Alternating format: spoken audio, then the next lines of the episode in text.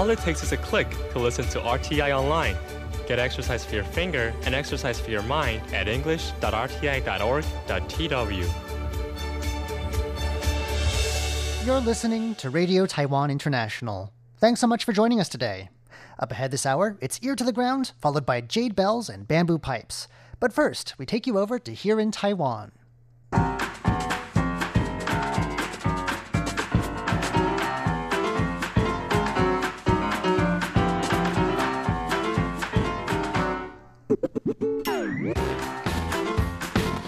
Hello and welcome to Here in Taiwan. Today is Wednesday, March 27th. I'm John Van Trieste, and joining me here in the studio today, we have Shirley Lin. Hello. And Paula Chow. Hello. Up next, the Taichung Flora Expo has had a good run this past year, but it's closing in the next month. So here are three things that you must see before it ends. Then we'll be meeting the photographer who's gone the extra mile for students in an, an indigenous village. And we'll also be meeting a doctor who's made their career in Palau, a Taiwanese doctor helping one of Taiwan's Pacific allies. All that coming up next. Please stick around.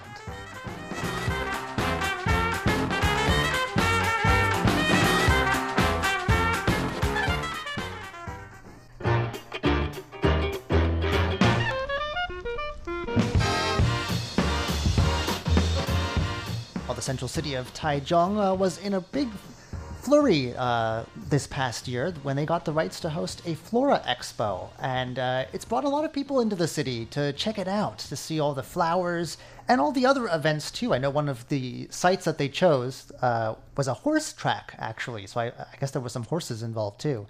Lots mm-hmm. of interesting things to see and do. Uh, it's about to close up though. And before they close up shop, what are the three things we have to do?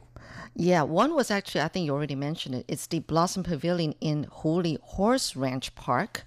And then uh, the other site is uh, the, this got a long name, Waipu Expo Sites Harvest Blessings Pavilion and the Humanitarian Ecotech Pavilion. I think it's on one and then as well as Tom's first ever glass garden. What's a glass garden? Tell us what these things are. I know. Okay. Uh, anyway, this, so this glass garden is at Fengyuan Huludun Park Expo site. Right. So we should mention to our listeners, and it was a bit confusing to me when I first heard about this.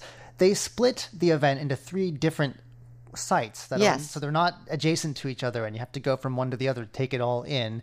Uh, on the one hand, I can see why that would be a pain you know, having to get in your car or, figure out some other means of transport. But actually, I guess it's kind of cool as well because Taichung is a big place. Actually, it's spread out. It's not just you know the urban right. center that most of us know and love. Uh, there's a lot more to it, so you exactly. can see more of Taichung that way. Yeah, mm. well, just how it was when we had the um, the International Flora Expo in Taipei back in 2012, I think 2010, it was. I think. Oh, 2010, and it was at different parks and everything, but they're kind of closer together. Right. No, this is these near are spread RTI. Out. So, but anyway, there's yeah, different anyway. places you can go see. Okay. Now, tell us about what these three things are. I'm especially curious about what a glass garden involves. Oh. Okay, well, let me go with that one first then.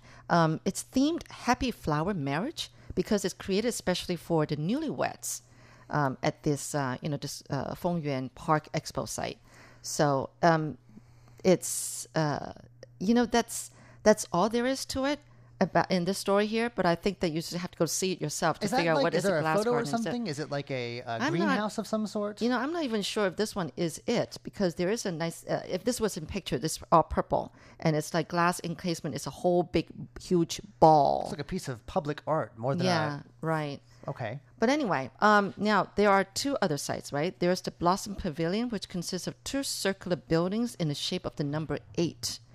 And what it and is? Why is that? Why eight? Is that because of its associations with luck? Yeah, it's an auspicious so. number, isn't it? Number. Yes, yes. Okay.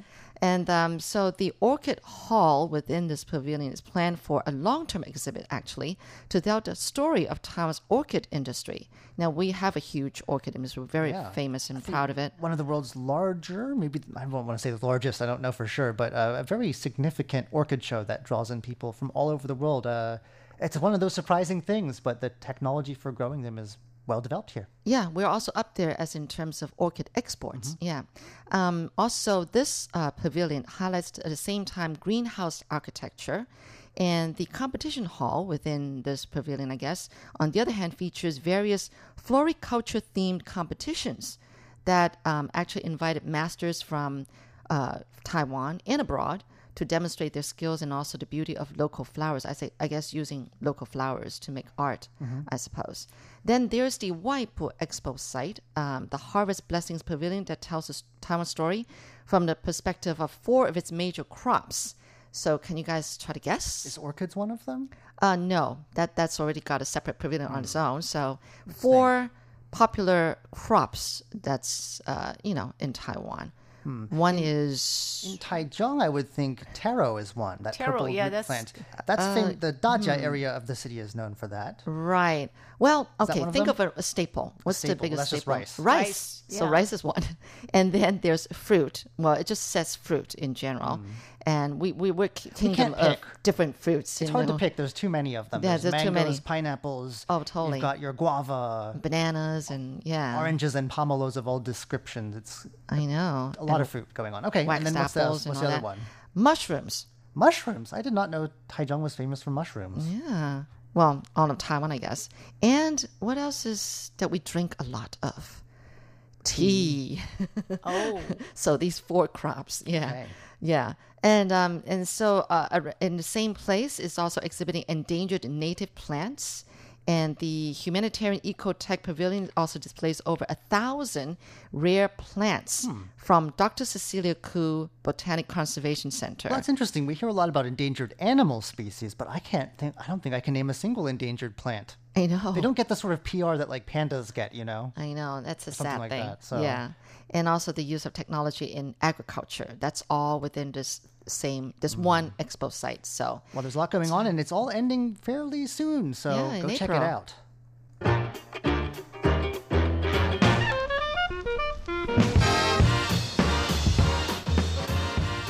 Now on to the story of a photographer who is serving the community. yes, we're talking about uh, Taiwanese photographer Yang Wen-yi. He actually received an Outstanding Young Person's Award from the new Taipei City government just this past weekend.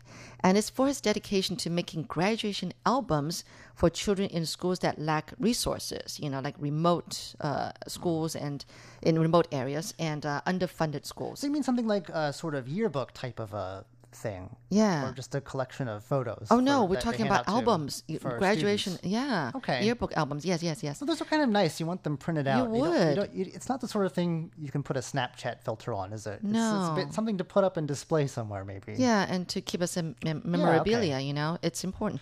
Anyway, so this new Taipei-based uh, professional wedding photographer, actually, he's a wedding photographer, but he's now stretched into doing these uh, graduate albums, and his team have volunteered to make graduate albums for, you know, for these remote and underfunded schools for the past five years. Mm-hmm. It's been five years. Now, he's 36 years old, and he was telling CNA, Central News Agency, that he launched this project to, you know, make the students' dream come true because, you know, he, he's aware that, you know, children value it and it's, you know, much needed. And the schools can't really provide this in a lot of cases. No, yeah, they're really underfunded. And so in the first year, there were only three schools. In the second year, there were eight schools who asked me to do that. And in this final year, uh, well, and this, uh, this year, this year, 31 schools. And that's presumably not just in his neighborhood in New Taipei, because a lot of. You're uh, right. I think the only real indigenous area of New Taipei is Wulai, and I don't think they have 30 some schools. So where does he go to do all these Yeah, photo he- shoots? Oh, he's been traveling to like Pingtung, Taitung, and Hualien. So like opposite ends of the earth almost. for- Yeah. for, someone from Taipei. And then after shooting all those photos, he had to have to go back to Taipei City to compile and edit. So it's a lot of work. And he's got a team behind him. And so he's glad that he's not doing it alone, um, it alone. And he was saying that showing kindness is like tossing stones into the lake and triggering a ripple effect. So that's why he accepted the award on behalf of his volunteer team, and he continues to do it. You know, he's working, you know, still on this project up to the moment before before receiving the award and everything. Like right now, he's uh, helping out with a school in Pingtung County, which primarily is attended by indigenous Paiwan children of the Paiwan tribe, and. Um, now, one of the photographers within his team, uh, Lin Xiaduo, he said that the initiative was really worthwhile because it was really helping children preserve their happiest moments and happiest memories in print.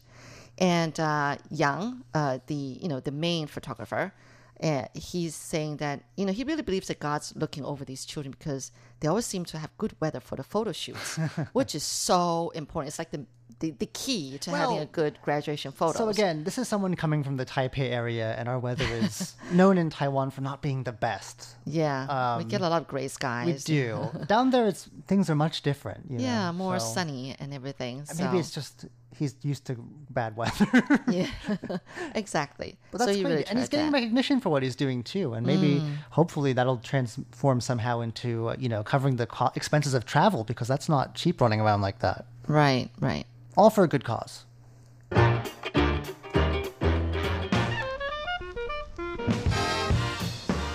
Speaking of serving others, we've got another story here now about a Taiwanese doctor who's made their career largely abroad, it sounds like. Right. Um, her name is Tang Haoyue. She's a dermatologist. Um, she has been practicing medicine in Palau uh, for five years on and off. And then um, recently she also went to Palau, um, alo- I believe, along with the President Tsai Ing-wen's uh, delegation. Was there earlier in the week, I, I believe. Yes, right. And then um, Palau and uh, Taiwan uh, uh, has had uh, a co-op cooperation program with Taiwan's um, Xinguang Hospital, and every year 200 um, people from Palau will visit Taiwan to uh, get medical care. Now, this doctor, um, she, she has been uh, practicing medicine for five years, and besides um, seeing her patients at Palau's uh, National Hospital, she would also go to um, remote areas and she would go to local clinics and to see her patients. And she's pretty um, happy with her job. And she said that, um, you know, she's willing to help um, people there because in Palau, um, Palau has very limited medical resources. So she's doing her best to help uh, her patients there. All right, um, patients who seek medical care in Taiwan, um, their expenses, 20% of their expenses will be covered by uh, a local hospital in Taiwan, but 80% of their expense, medical care, uh, medical expenses will be covered by Palau's government.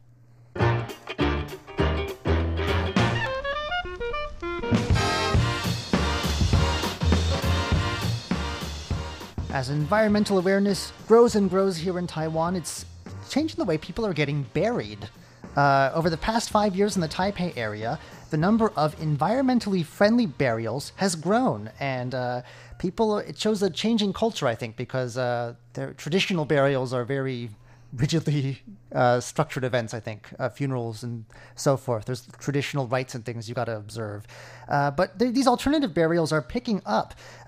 In Under the Taipei City Government Mortuary o- Service Office, uh, you can get a sea burial, which is pretty self-explanatory. Someone takes ashes out on a boat and dumps them in the ocean after a, a ceremony. They don't just dump them. There's some flowers. Yes. Uh, then there are also flower and tree burials. And this is interesting. They're buried in designated parks. I wonder which parks those might be. I haven't heard of. I've been to one. Have you? Yeah. Um, the number of uh, sea burials has seen a very modest growth. I guess people aren't that into the sea.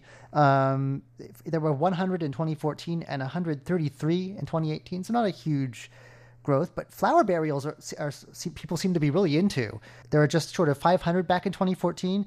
Uh, last year there were more than 1,700 of them, so that jumped up quite a bit. And the tree burials uh, went from about you know 1,300 to 2,300. So I don't think quite mainstream yet, but that is a big uptick over the last few years.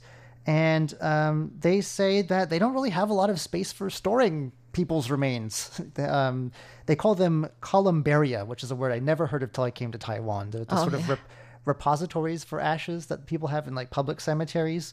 Uh, and so the head of the mortuary service office is saying that they're trying to get people to, uh, you know, choose an environmentally friendly burial for themselves uh, through educational and promotional activities. It says hosted by local celebrities. that seems like an odd combination, um, well, an odd way to spread the word, but um, okay. I mean, they might have family members who passed away and used. Maybe the they have holograms of famous dead people. I don't know. uh, anyway, uh, the head of this office attributes the growth of these environmental burials to the fact that people are having fewer children and they're more inclined to pay their respects in more simple ways than the traditional rites, which can be quite, you know, elaborate. Um, in addition to incentives, they're not they're not charging for a lot of this stuff too, cremation and things like that. So uh, they're trying to make it cheaper too, so that people will uh, consider these non-traditional options.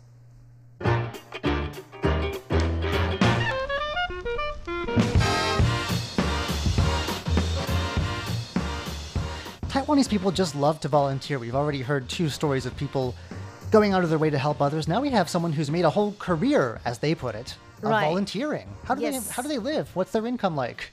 Okay, I, I don't know how much money um, he earns, but uh, obviously that's not uh, you know um, he, this person he really um, doesn't care. Well, he is the head of the of um, a volunteer organization called the Vision Youth Action. That's a Taiwan-based organization, and he's also the deputy chair of another NGO called the Network for Voluntary Development in Asia.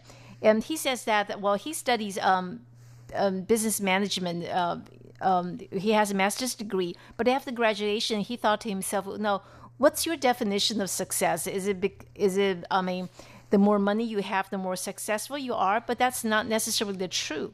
So um, after graduation, he decided to do something different. He has he decided to dedicate his life to um, to do some volunteer work, and over the past ten years he spent almost a quarter of his um, time every year um, visiting a small island in the Philippines. And that island, uh, most people live um, on that island. They live under um, the poverty line. So this guy and also his um, his NGO help um, people there. They build community to build wooden houses, and they even teach people there develop some skills. So he thinks that you know it's not um, people have different definition of success. You know, money doesn't bring you happiness or doesn't uh, make you a more successful person. And he's pretty um, happy uh, with what he uh, has been doing. Although he said it's true that over the past ten years, um, his um, salary uh, remains the same, but um, he's willing to help people and to help, especially to help people um, that uh, who live under the poverty line. And he's he also said that um, over the past ten years, uh, the um, the death rate um, on the small island where he worked in the Philippines has largely lowered. Is that linked to his service in any particular way? Have they built some I, don't think know, it does. Yes, it, it, it, it does link to his service and water his- treatment yes. facilities or something like that? Or Better housing. Yeah.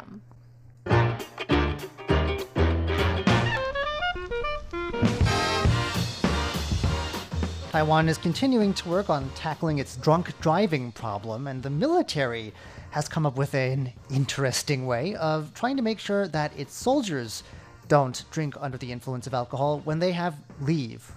Right. They, the, the, the military has done a lot of things to stop um, drunk driving. For example, um, those uh, soldiers who get caught uh, drunk driving will be given two major uh, demerits, and then uh, sometimes they could be forced out of the military. But still, um, that doesn't really work. Not much of a deterrent. Right. So the military has come up with a quite an interesting way. Um, it asks soldiers to go to a a what they call a situation room where there are pictures of uh, ferocious looking deities. Like Buddhist deities or Well, Taoist sort of a, sort of Buddhist and Taoist deities. Okay. And they have to pray. And before, and then so they, um, the, the idea is if you see those ferocious looking deities, you might, you know, have a second thought. Okay. Oh, I- I Get feel- superstitious thinking Right. of that. If you sign up for the military, I think that ferocious looking anything probably doesn't be- phase you very much. I mean, yeah. Well, it could work. Well, I guess the statistics will tell. Well, that just about does it for today's edition of Here in Taiwan. I'm John Van Trieste. I'm Shirley Lin. And then Paula Chow. Don't go anywhere just yet. Coming up next, it's Ear to the Ground and Jade Bells and Bamboo Pipes.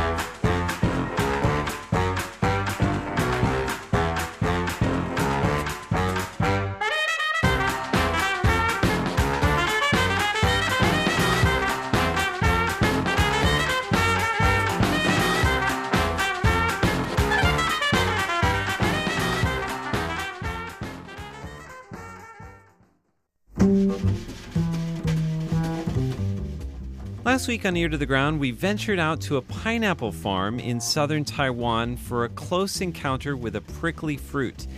Today, in part two, I want you to join me, Andrew Ryan, as we get a taste of the sweetness within. 贴紧台湾的羊耳朵，an ear to the ground。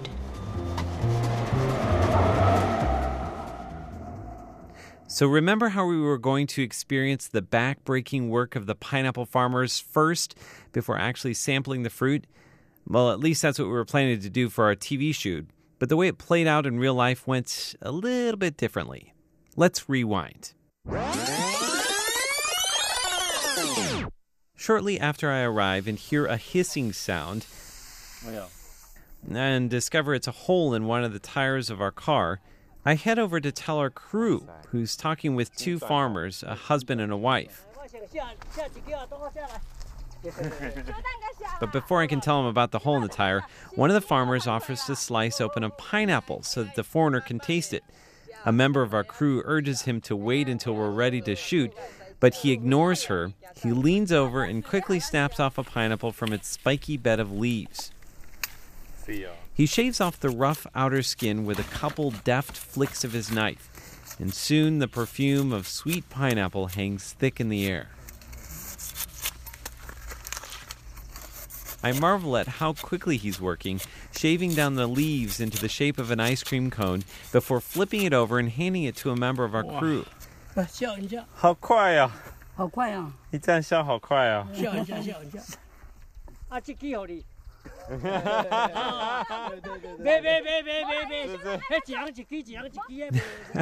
now, it may sound like they're fighting, but it's all good natured. And our scriptwriter, that's the woman, she capitulates. After all, you cannot deny the hospitality of a proud old farmer, especially not when you're standing in his fields. Then, before any of us can take a bite, unbeknownst to me, my microphone turns off. Unfortunately, the only record of what happens next is stashed away in my memory. Basically, this is what happens. In a matter of minutes, every member of our five person team is holding at least one large pineapple, inverted like an ice cream cone, and I have one in each hand. There's no choice but to eat first and film later, even though I know I'm going to have to do it a second time for the camera. Not that I'm complaining.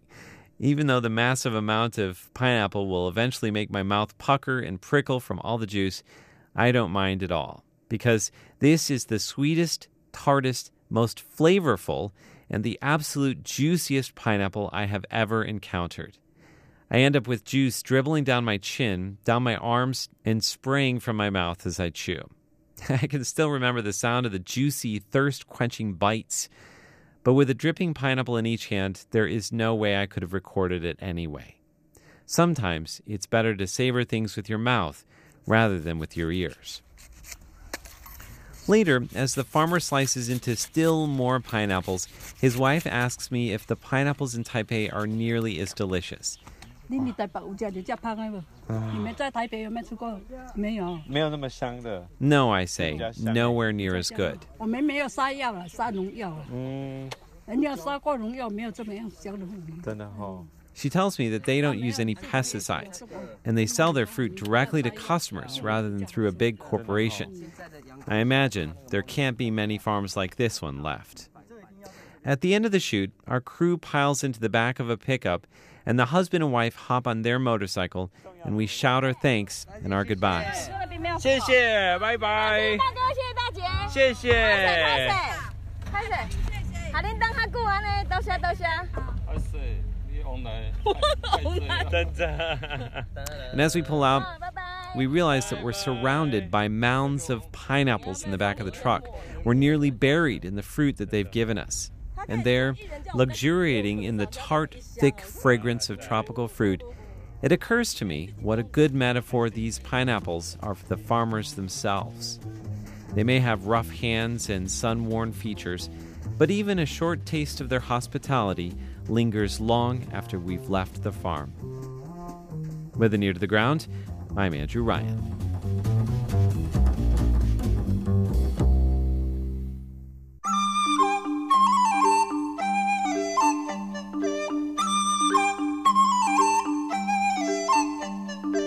Explore the beauty of Chinese and Taiwanese traditional music on jade bells and bamboo pipes.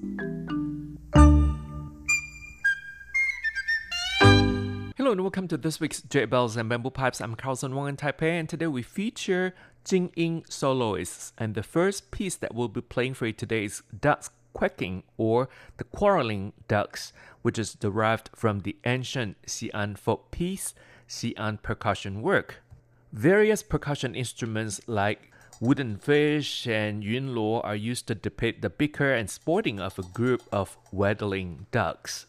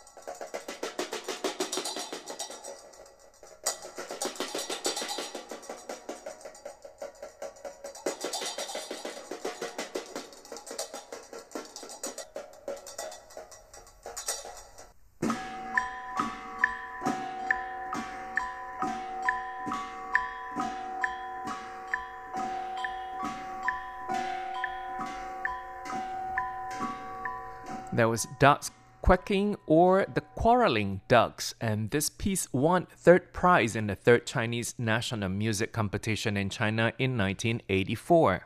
And next, we'll listen to Singing the Night Among Fishing Boats or Fisherman's Evening Song. This is a classic which I think you're familiar with, and it's been said that in the 1930s, the Guzheng expert Lou Shuhua adapted an ancient Shandong melody to become this piece. However, later evidence shows that the melody actually existed long before 1928, and this melody describes a group of happy fishermen singing on their way home at dusk.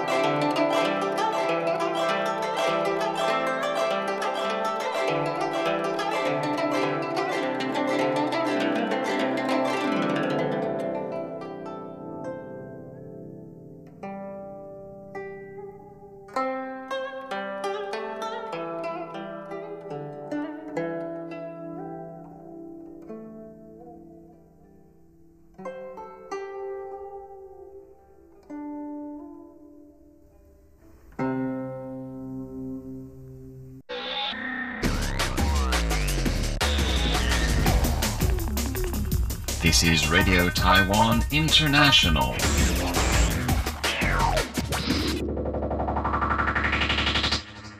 And again, you're listening to Jade Bells and Bamboo Pipes. I'm Carlson Wong in Taipei, and today we feature music by Jing Ying soloists.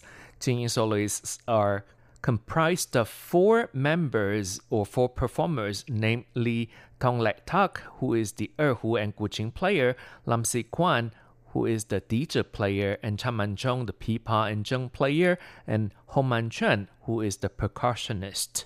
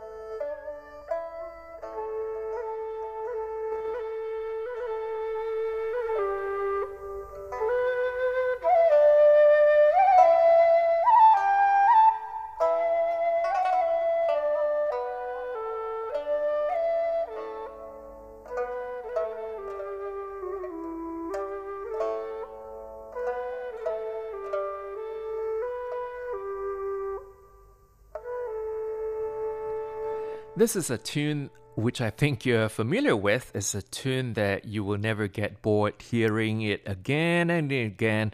Moonlight over the Spring River. During the Qing dynasty, that's from 1644 to 1911 AD, this pipa piece was called The Sound of the Flute and Drum in Evening. And in 1895, it was retitled Xunyang, the name of a river in the Shanxi province. Since 1925, has become essentially an ensemble piece. Because of this title, Xunyang Pipa, it was considered inappropriate, and now it's commonly known as Xunyang Nocturne. And next, we'll listen to variations on Yang City Tune or the triple fold of Yang City Gate that was inspired by the famous Tang poet Wang Wei and was known as the Song of Wei City. It was renamed the triple fold of Yang City Gate towards the end of the 15th century.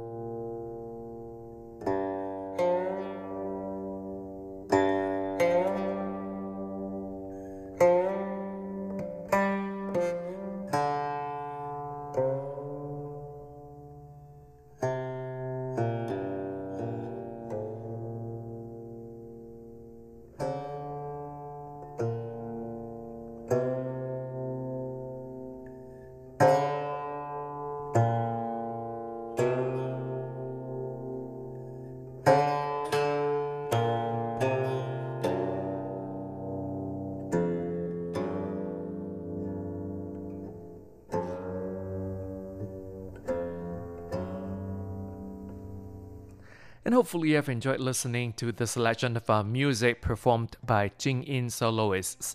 Thank you for listening. For comments and suggestions, please write to PO Box 123 199 Taipei, Taiwan. And our email address is rti at rti.org.tw. And again, RTI is short for Radio Taiwan International. Please write to me and tell me what you think of this program, and I do look forward to your comments and suggestions. I'm Carlson Wong. Thank you for listening once again, and I'll see you next week. And goodbye.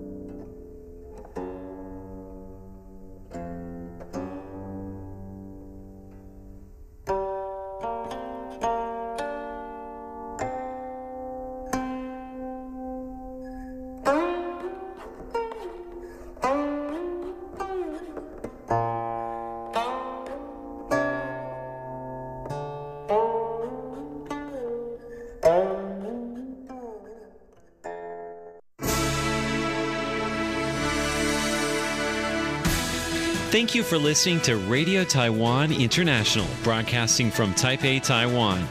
Check out our website at english.rti.org.tw. Again, that's english.rti.org.tw for the latest news and features from Taiwan. You can also listen to our programs and watch videos as well.